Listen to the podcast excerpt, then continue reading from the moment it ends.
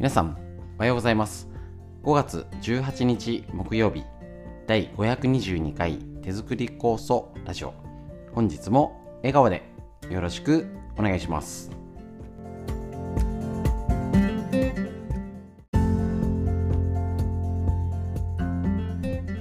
ちら手作り酵素ラジオは埼玉県本庄市にあります芦沢治療院よりお届けしております。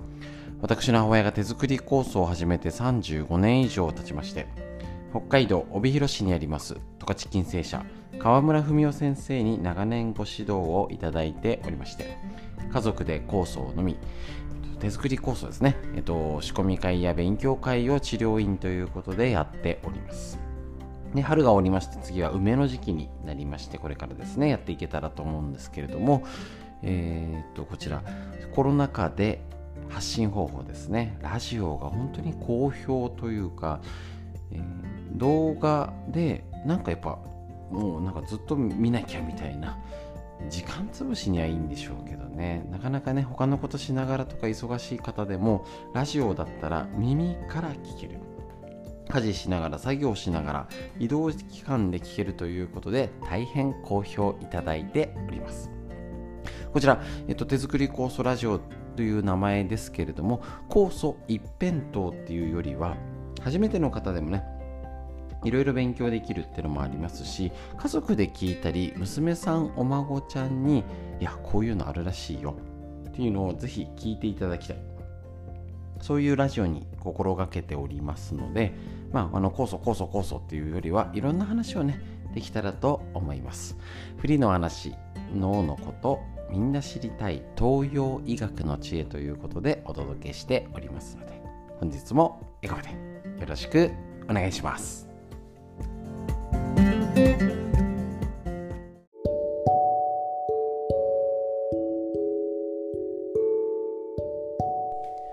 はい、ということでフリーのお話になりましてですね、えっ、ー、と、暑い。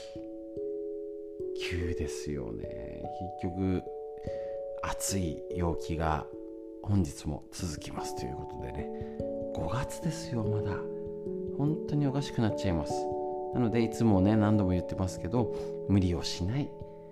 えーと、下手に動かないで回せるものは後回しにする。ぜひ動いてみてください。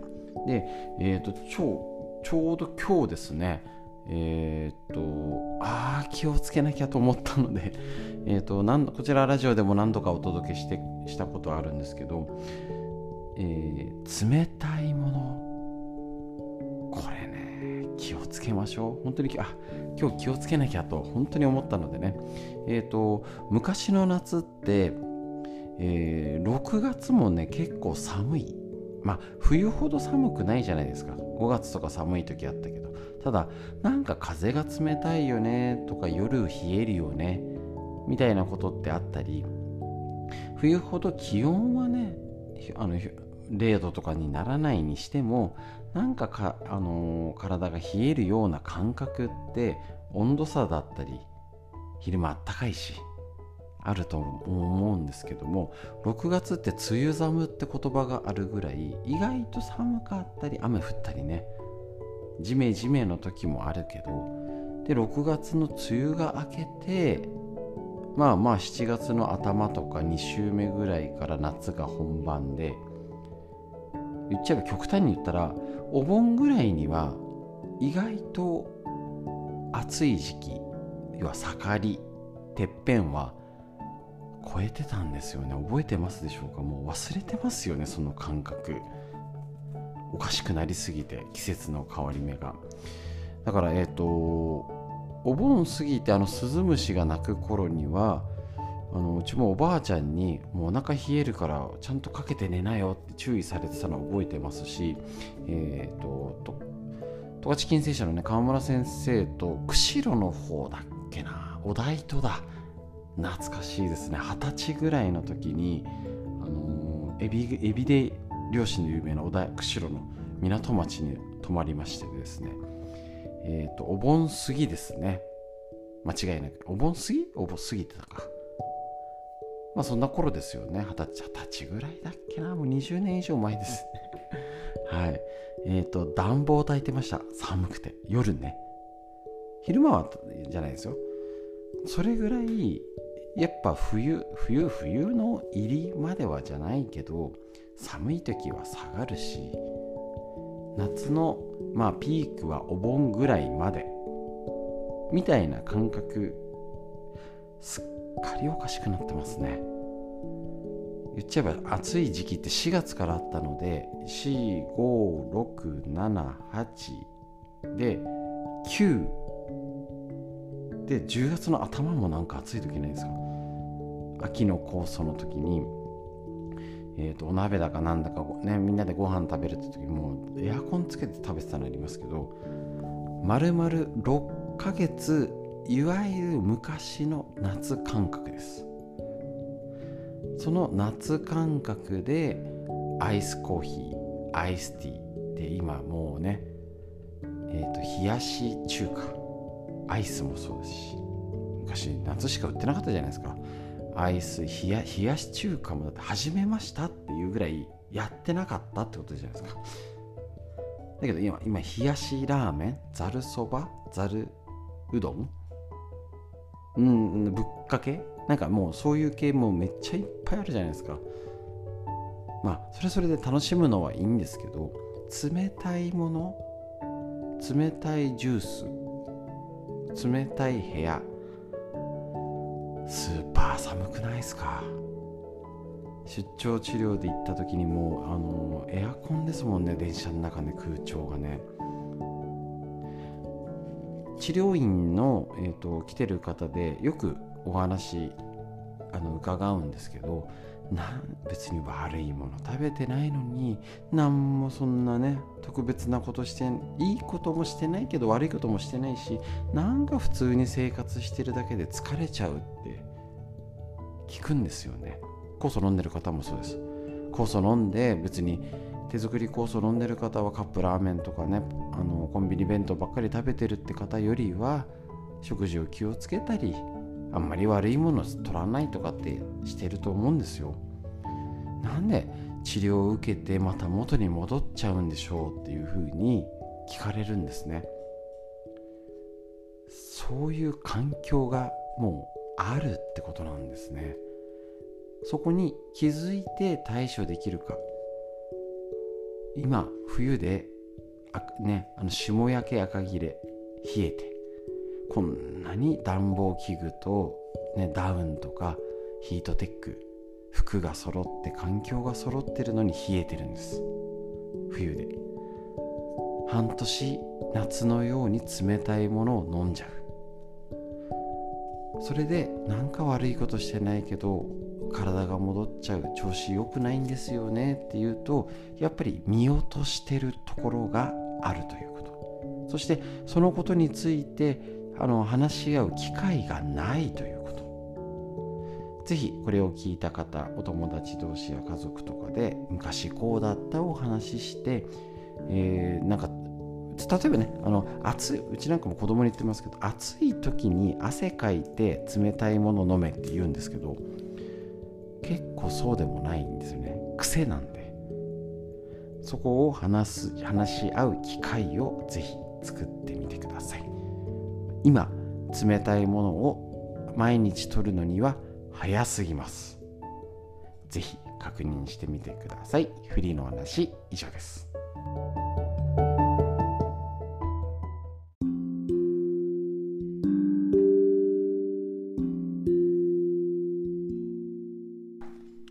続いて脳のこと。40歳から始める脳の老化を防ぐ習慣和田秀樹先生のディスカバー形式よりこちらの本をえーと、紹介しながら確認していきます。40代過ぎて子育て世代仕事頑張り世代。ですでに衰え始める前頭葉の萎縮。セロトニンの伝達不足。動脈硬化。男性ホルモンの減少などを確認してちょっとあのコロナでもっと影響あるよねっていう場所を確認してさらに今できることっていうことの内容がこの本に凝縮されております。その、えーと、コラム2ということでご紹介しましょう。人間の脳は年を取ると萎縮します。この脳の萎縮こそが脳の老化ということなのですがとは言ってもスポンジが干からびるように脳全体が一気にしぼんでしまうというわけではありません。なんかイメージありますよね。スポンジがみたいなね。脳の中でも最も早く萎縮し始める老化し始めるのが前頭葉。この本のテーマです。もう慣れてきましたか？そしてこの老化はなんと40代から始まります。年寄りどころかまだ働き盛り子育て世代の年齢から始まってしまうというのは初めて聞く方にはもう相当ショックもう私かかっております。どんなことが、えーと、前頭葉が老化すると起こるのかの確認。前頭葉の主な機能は意欲と感情のコントロール思考のスイッチング。クリエイティビティ創造性ですね。作り出す。それゆえ前頭葉の老化によって自発性や意欲が減退する。感情が老化する。ある感情や考えから別の感情考えへの切り替えが悪くなる。できなくなる。新しい発想や創造的なことができなくなるという症状が起こります。具体的に例えば感情のコントロールが効かなくなるために怒りっぽくなりさらに感情のスイッチングがうまくいかないために一度怒り出したらいつまでも怒っているといったことが起こります。また自発性や意欲が減退するため何かにつけて面倒くさくなったり体を動かすことが億劫になります。創造性がなくなるのでアイデアも出てこなくなり考え方が平坦になると。いうことなんですね。実際に症状は様々な形で現れてくるのですが前頭葉の老化を示す萎縮の様子は MRI などの画像ではっきり見て取れるのにもかかわらず本人はなかなかその症状に気づかないという厄介さがあるということなんですね。前頭葉の老化はいわば人間らしさの源泉とも言えるのですが使わなくても不自由はしませんし生きていくことはできます。ああなるほどね。この点が前頭葉の老化を自覚しにくくしていると言える。そういうことなんですね。だからこの、えーと、これを聞いた方は前頭葉の老化。ここに着目するか否かでもう5年後10年後がはっきり分かれます。ですね。なんかよくわかんない脳トレとかとりあえず歩いてますだったらダメだということ。歩くのが意味ないってわけじゃないです。ボーっとして何も考えずにとりあえずこれがいいらしいよで適当にやるのがよくありません。脳のこと考えていきましょう。以上です。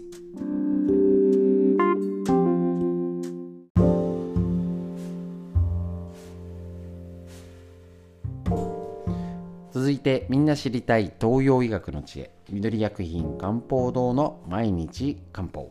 体と心をいたわる365のコツ桜井大輔先生の夏目社よりお届けしております。こちらですね1日1ページ東洋医学の知恵。とっても勉強になります。今日のページ葛根湯は風邪の万能薬ではありません。葛根湯が初めて記載された古典「召喚論傷の寒い論」を見てみると太陽病後輩こわばること危機汗なくオフするもの葛根とこれを司ると記載されております。漢字があれですね。これは背中や肩が机の板のように硬くなり汗が出なくて風に当たると寒気がするときは太陽病だから葛根湯で治療しなさいという意味です。ですね。太陽病とは人体に悪影響を及ばす邪気がまだ体の浅いところにいて病気の初期と言える状態。風邪の引き始めってやつですね。葛根とは体を温めて治す薬なので寒気がして肩や首にこわばりがあり汗をかいてないといった青い風。また飛ぶのがねこのちょっと306ページ。はい青い風。えっ、ー、と風が患者ですね。寒い患者につれて体内に侵入した状態でゾクゾク寒気厚着しても寒い水っぽい鼻水や痰が出る喉はあまり乾かないけど手足が冷える節々が痛い青い風の初期に適しています。それ以外の例えば喉が痛い汗をかいているとか咳が出る場合は葛根とは合わないよ。っていうことです。これだけでも覚えておくと違うかもしれませんね。昔は葛根遠いっていうぐらいもうなんかちょちょっと調子悪い葛根と。なんかカコンとみたいなねあったらしいですけどね。でも初期のこの今のポイントに合わせた時に葛根とはねえっ、ー、とうちも常備してますですね。だからあるといいと思います。その青い風に、えーと、引き始めにやると結構ね効くんですよ。おすすめです。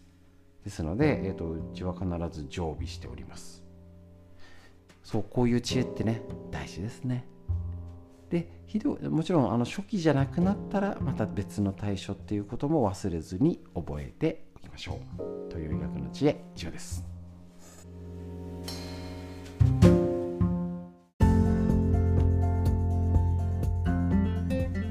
ということで、えー、と最後にお知らせになります。えっ、と、教えるストレッチのライブ配信とストレッチセミナーが来週になりましたね、5月25日の木曜日、水道橋でやりますので。で、えっ、と、座った状態で手をの歪みとかを整えるみたいな状態ですね。体の全体もしつつ、教える理論も確認しつつ、リンパとか神経とかね、いつものなんか朝の筋肉で狙ってるとことは違う理論をご紹介しておりますので、ぜひ確認してみてください。ということで、えー、とまたね、えー、とあ6月25日か、えー、と健康を考える会予定しておりますので、チェックしてみましょうということで、しっかり息吸って、えー、と深呼吸して、自律神経、もうまた暑いから気をつけましょう。息吸って、吐いて、空を見上げて、天井見上げてください。上を見ましょう。しっかりね、笑顔でいきましょう。背中丸まってないですか？肩回して背筋伸ばして息吸って吐いて素敵な一日が始まりました皆さんにとってより良い一日になりますように本日も最後までお聴きくださいましてありがとうございました